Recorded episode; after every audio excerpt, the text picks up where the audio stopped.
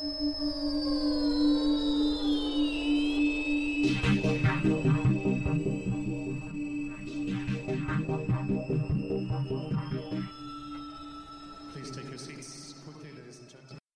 sos fanático de River y, ahora voy a pasar un poquito a lo futbolero tuyo. Pero fíjate que eh, no, yo no creo que ustedes dos hayan hablado de esto y sin embargo aplican la misma fórmula. El entrenar como se juega. Eh, lo, lo, lo, perdón, eh, pero por ahí te lo pregunto, ¿lo hablaste alguna vez con esto, de esto, o hablaste de esto con Gallardo o, nunca tuviste la posibilidad de compartirlo? No, no, nunca, nunca, pero él es una persona, es una mentalidad, eh, más, somos más o menos parecidos, un tipo que no se conforma, es ganador, o sea, ganador. Eh, no me comparo ni en pedo con Gallardo porque lo que hizo en, el fútbol, en el mundo de fútbol, que vos conocés muy bien, estar más de cinco años en un club, eh, renovándote acá, es una bestia. O sea, por eso él, lo que remarca, yo, y aparte trabaja, tiene a, Sandra Rossi, que es un fenómeno también, como trabaja con los chicos. Yo creo que es fundamental y los chicos tienen que entender. Vos tenés que estar preparado cuando vos tenés una entrevista de laburo y vos estuviste preparado, o a lo mejor estuviste nervioso y el segundo tren que te pasó, mejoraste eso que te faltó y fuiste preparado. Y muchos se, tiran, tiran la toalla. Y vos tenés que estar preparado. Después te puedes poner nervioso, el otro puede jugar mejor, pues, no, tuviste un buen día, pero no te puedes permitir no estar preparado. Vos no sentirte seguro de que estás bien entrenado. Está bien. Yo, en mi mejor momento, yo sabía que entraba a la cancha y que por físico no me iban a ganar.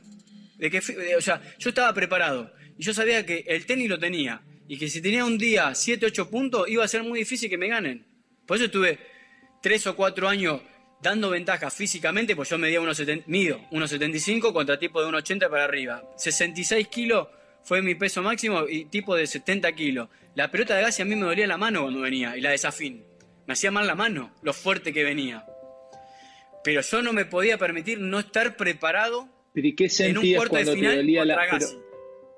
Pero pará, ¿qué ese es me estás dando, creo, el mejor mensaje en mucho tiempo en entrevistas que he hecho.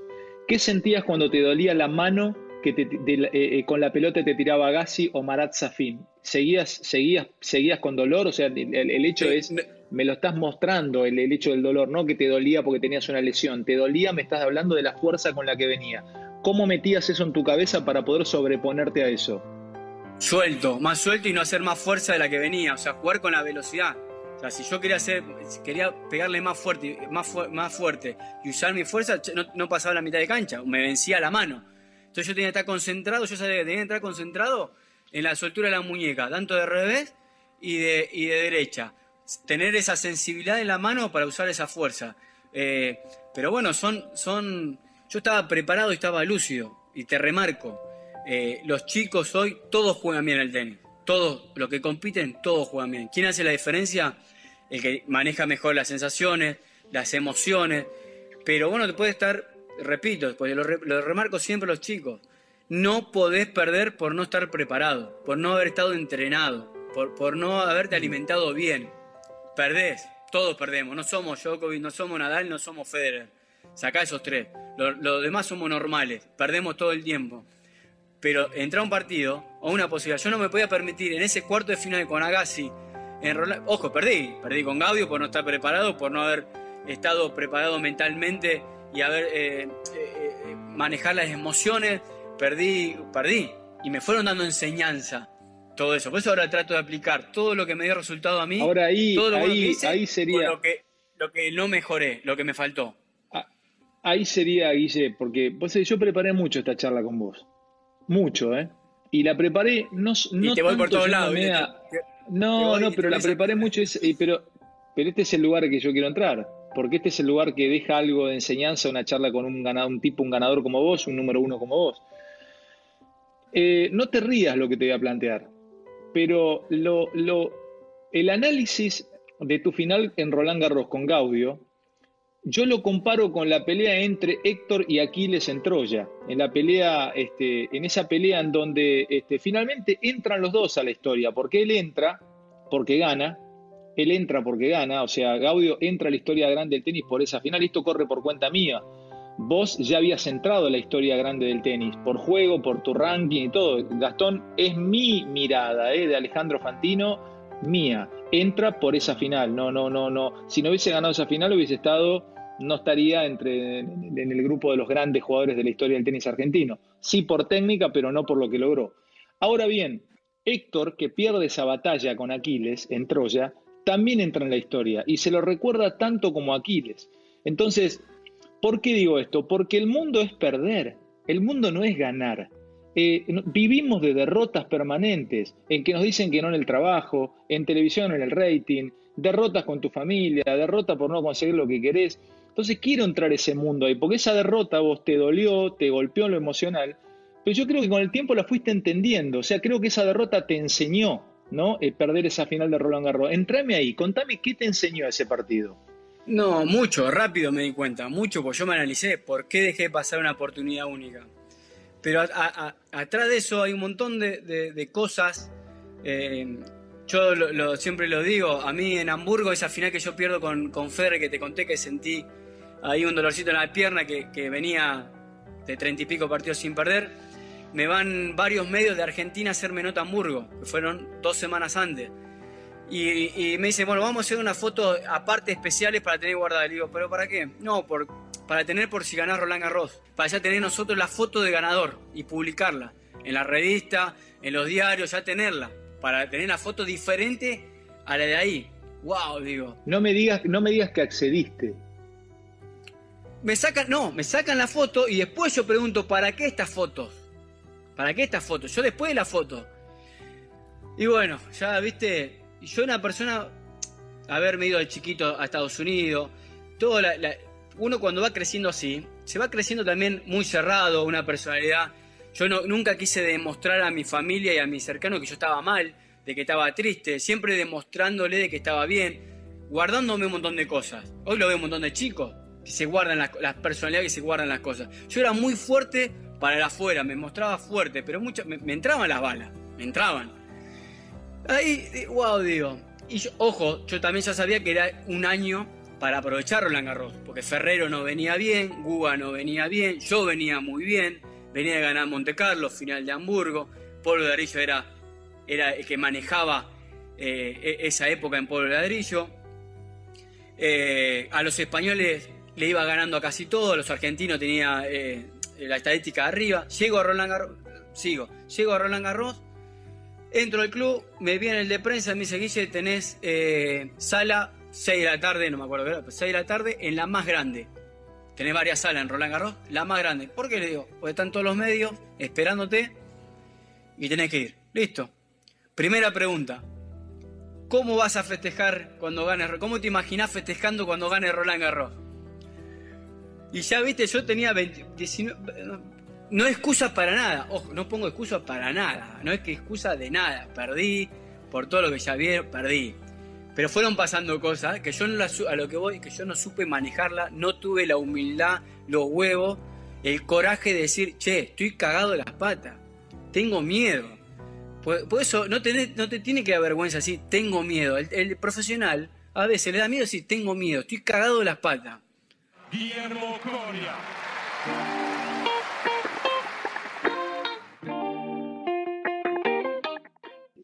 yo no puedo sacar la carga emotiva de saber que enfrente tenías a Gaudio, que no, nunca habías tenido problema, porque nunca te habías peleado, pero había también algo de, barrio, había también algo de, de cosita que venía. ¿Influye eso también? Porque él lo ha contado que influía. O sea, sintió que en la última pelota no podía pasar, no se imaginaba cómo pasarla del otro lado. Que él agrega un IVA también, viste, Gastón, cómo es, pero ¿qué te pasaba vos internamente? No, yo creo que yo lo veía a Gastón muy incómodo con la situación el día anterior, muy incómodo, muy incómodo. Eh, eh, lo veía nervioso. Y, y, bueno, y ahí yo no supe, yo no, no, no supe eh, abrirme, te vuelvo a repetir. Yo eh, arranca el partido, aparte cómo se fue dando el partido, rápido, también me jugó un poquito en contra, porque si es palo palo, bueno, tenés tiempo para ir pensando en otras cosas que no tenés que pensar. O sea, y aparte el temor a calambrarme, yo tenía el temor a calambrarme, yo siempre lo dije, uno de los temores míos era calambrarme, perder un partido eh, único, teniendo la posibilidad, por calambre, porque tenis, de par a par, yo eh, eh, me, sentía seguro. Pero bueno, no supe manejar los nervios. Cuando me empiezo a sentir, eh, me empiezo a sentir el calambre, ahí no lo puedo manejar. Para, para, cerrar, para cerrar la idea con esta final. Esta final no, vos no cambiarías nada por, por haberla ganado. Si pudieses volver el tiempo atrás, no cambiarías todo lo que tenés atrás por esa final. O sea, esta final te enseñó en algún punto también. No, obviamente que me hubiese gustado. Mi sueño era ganar eh, Roland Garros Junior y, en profesional. Una la gané, la otra perdí la final y hice semifinal y cuarto y estuve cerca. Me dolió, me da bronca, eh, sufrí, todo, pero pasó, las cosas pasan por algo. ¿La ves esa final, Guille? ¿La viste de nuevo esa, final? ¿La ves o no? no cuando, cuando, jugué, cuando jugaba, la vi y la analicé para, mejor, para aprender qué era lo que me había equivocado. Y, todas las cosas que yo hice, no me arrepiento de nada, eh, porque yo siempre en mi vida, eh, como persona y como jugador, siempre fui como, como fui. Nunca la careteé, nunca se prendía lucita roja. Eh, vos me veías fuera de la cancha, a lo mejor era una forma, dentro de la cancha a lo mejor me buscaba, me transformó. No era falso. Yo conozco un montón de jugadores que dentro de la cancha se hacen los santitos y son terribles el guacho. ¿Y en qué momento, y en qué momento, en qué momento sentiste, los jugadores de fútbol dicen que ellos se dan cuenta que tienen que dejar del fútbol yendo a un entrenamiento. La mayoría de todos ellos, mi experiencia entrevistando, muchos me dicen, pasé, he hablado con todos jugadores de Boca, que me decían, eh, pasando este, el puente, eh, Avellaneda o el puente a la Boca, agarrando al Mirante Brown, me di cuenta que no tenía ganas de ir a entrenar y dejé mucho. Ruggeri me dijo eso. Yo un día me levanté, no sonó el despertador y no salté al lado de la cama, no tenía ganas de ir a entrenar. No les pasa dentro de una cancha el darse cuenta que no tenían ganas de seguir jugando al fútbol. ¿Dónde sentiste que tenía ganas de dejar? ¿Fue dentro de una cancha? ¿Fue en un entrenamiento? ¿Fue en un avión? ¿Fue en un hotel? ¿Qué te pasó? No, fue, fue un poco de todo. Eh, yo, por mi, mi físico, mi forma de jugar, mi forma de entrenarme, como siempre lo dije, de vivir las 24 horas por el tenis. Cuando ya no, no, no vivís las 24 horas por el tenis, ya vas a entrenar de mala manera, ya no tenés ese hambre de gloria, ya estás hecho, mirá para atrás y decís, wow, todo lo que hice, todo lo que tengo, estoy bien económicamente, volver a subir un avión que se mueve, que no sabes si se va a explotar en el aire. Eh, cuando perdés ese hambre de gloria, a mí se me había reflejado automáticamente en los partidos, porque yo ya no luchaba, no era un guerrero, no era un peleador yo sabía que, que perdía un punto y no me dolía. ¡Wow! O, que el otro me buscaba y no me encontraba. Ahí, ahí dije, chao. Y ahí se ve automáticamente reflejado en el ranking. Y a mí no me gustaba verme 70 del mundo, 80 del, con respeto lo digo, con respeto. Eh, después de todo el camino que yo recorrí para llegar a top ¿Qué cabeza, qué cabeza tenés, qué cabeza tenés que no te llenaba estar entre los 100 mejores jugadores del planeta? ¿Qué cerebro tenés? Porque yo ya no tenía la humildad para entrenarme y romperme el, lomo en los entrenamientos para volver, para mantenerme de arriba, porque vos tenés que ser, o sea, 24 horas para esto, 24 horas para ser, para estar en el, el vos sabés, el tenista son toda la semana eh, eh, son 11 meses al año que, que pasás por toda la superficie, todos los climas y tenés que estar al palo todo, y las presiones y estás solo. Guille, Guille, ¿te puedo contar algo? 10 segundos. David Nalbandián, una vez casi, y esto lo voy a contar públicamente, no lo hice en la nota con él, casi nos agarramos a piñas en una fiesta de revista Gente. Yo hacía Yo estaba. Y él... Yo estaba. Ah, vos yo estaba, yo tenía trencita. Teníamos trencita los dos, en el hotel, en el hotel. bueno, y viene, me encara, el, gordo me encara, me dice, escucha, me quiero hablar con vos, ¿qué te pasa? Le digo. Dice, nada, dice que estás hablando gilada, dice que yo no tengo ganas de jugar al tenis, que no quiero ser número uno del mundo, él estaba ahí arriba. Y eh, le digo, bueno, mirá, sí, le digo, yo creo que vos, este, eso es, es, una provocación al deporte, le podrías ser número uno para Argentina, no fuiste a jugar una Copa Davis, y el gordo me mira y me dice, me dio una lección de vida, pero una lección de vida, que yo el otro día se lo dije en la nota y te voy a contar algo personal. Yo hablo mucho con él por, por teléfono, por WhatsApp. Yo he tenido hace poco tiempo una serie de derrotas en mi ámbito televisivo. Y me, me deprimieron, la pasé mal. La pasé muy mal porque perseguía a un número uno, que yo no sé qué es ser número uno en la televisión, pero perseguía, después no se dieron algunas cosas y me, me caí, estuve muy triste, me afectó mi vida personal. Y el gordo me dice el otro día, David, con respeto, el gordo David me dice, viste Alejandro, dice, cuando yo te dije que si yo dejaba de comer asados, dejaba de ver a mis amigos, dejaba de hacer todo lo que tenía que hacer.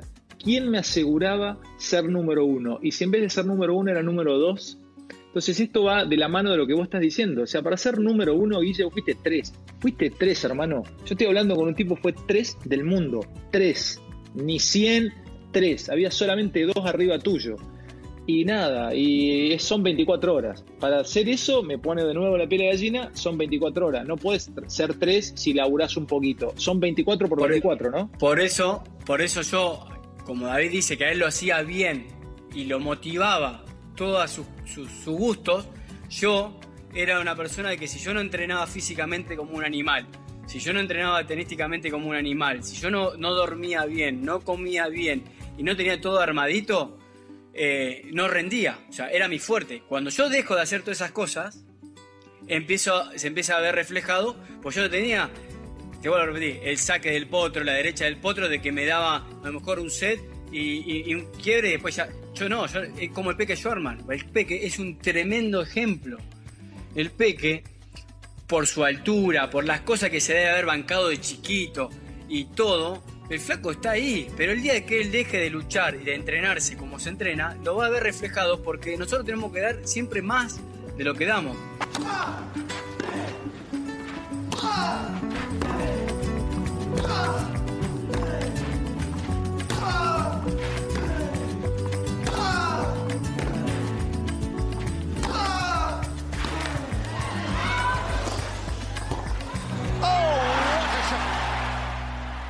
Cerramos con esto. Tres momentos deportivos que te hayan gustado o que te hayan marcado. Eh, dame, no, tiene que ser el uno el más importante, sino tres momentos al azar. De, tu vida o de otros deportes y de otros deportistas. ¿Por cuál empezamos? No, por mi vida es, eh, como yo te decía, el haber ganado el Mundial en Japón con David en el 96 y Tony Pastorino, porque ahí fue la primera experiencia, eh, competencia a nivel mundial y ganamos y estaba Rodic, Robredo.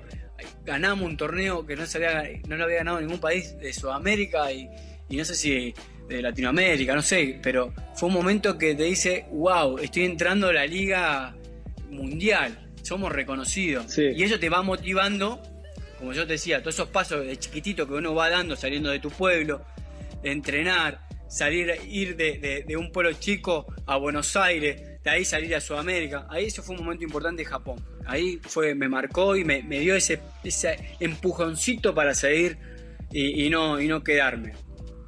Y después yo lo veía a Cena, me gustaba la Fórmula 1, vos sos un poquito más grande, bastante más grande que yo, nada, un poco más grande, pero yo soy chiquito y ver un deporte no tan popular, sí, popular en Argentina, pero ver a tele, y eso que era brasilero, la pica que tenemos todo, pero no sé por qué Cena era, era una persona que, que te atraía, que te motivaba y que tenía ese carisma.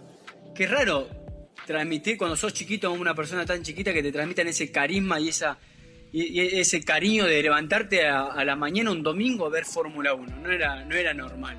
Pero me, gustaba y, me, y lo tomaba como ejemplo, o sea, de, poder llegar a ser reconocido como lo fue él en, en su momento. ¿Y el tercero? A mí me gustó cuando el equipo de, Ramón Díaz con Francesco Lizala, todo eso que era un equipo ganador, que era un equipo con carisma, con, que transmitía garra, buen fútbol. Y yo me veía reflejado con ese equipo por lo que yo era como deportista. O sea, me, daba placer y trataba ese de... Equipo, ese equipo, ese equipo, ese equipo, vos festejaste como Salas un día y se te enojó Gaudio. Lo gastaste festejando como Salas. No, no Gastón, eh, molestaba a varios varios. Pero yo no lo hacía para gastar, lo hacía porque Sal era mi ídolo. Y era un festejo como algunos se, se dan besos para el cielo, otros, no sé, diferentes festejos. Y no lo hice más. Ojo, cuando, cuando pregunté y me enteré que molestaba, no lo hice nunca más. Pero lo que voy es que yo era, era, era, era, era chico y veía ese equipo. ¿Lo conociste, ¿lo conociste a Salas? ¿Lo conociste a Salas? Sí. Él juega muy bien al tenis, las hijas juegan al tenis. Sí, sí, sí. ¿Y le dijiste a Sala, vos eras mi ídolo? Sí, no, sabe, sabe. Aparte estaba, bueno, estaba el muñeco en ese momento, Gallardo. Eh, es muy injusto también quedarme con un equipo con todo lo que, lo que logró River y a lo mejor el otro día también en una nota le dije cuáles son tus ídolos eh, y, tres ídolos. Es muy difícil decir tres ídolos en River o, a los fanáticos de Boca le pasa con Boca todo. Porque a mí Gallardo, Cabenagui, hoy Prato, el Piti Martí, los jugadores de hoy, a lo mejor nosotros no lo vemos como yo lo veo hoy de Salas, Francesco, el Burrito, Aymar, Saviola. Mis hijos a lo mejor lo van a ver al, Oso Prato todos eh, en un futuro cuando tengan mi edad. Así que, nada, me hablo de River y me pongo el blog.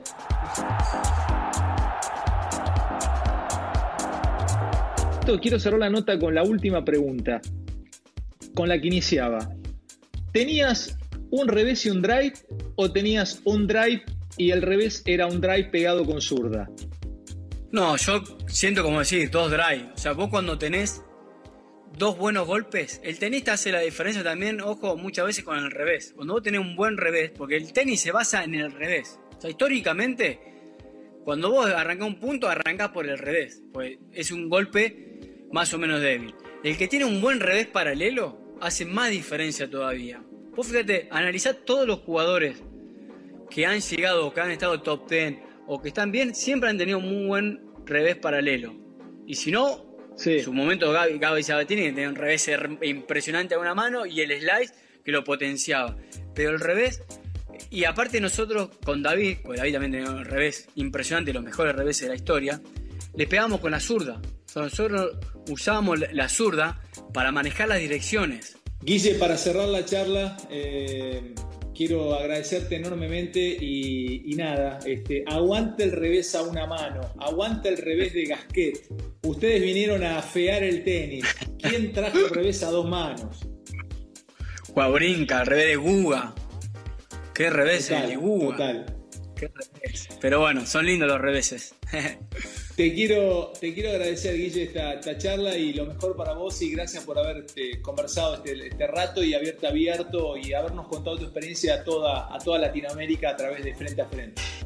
Dale, un placer y como siempre, sabés que salen buenas notas y, bueno, hablo mucho a veces, hablo de más, eh, pero bueno, creo que espero que la gente pueda disfrutar y, también es bueno escuchar otras cosas que no siempre las típicas preguntas de siempre y, y escuchar también un poco la vida que tenemos todos, porque yo creo que la vida de un montón de jugadores de, mi camada, de los, deportistas que llegan, que triunfan de diferentes deportes, tiene una vida atrás que se puede dejar mucha enseñanza para un montón de chicos que están queriendo recorrer este camino y ojalá que, muchos puedan llegar a cumplir sus sueños. Gracias, Guille.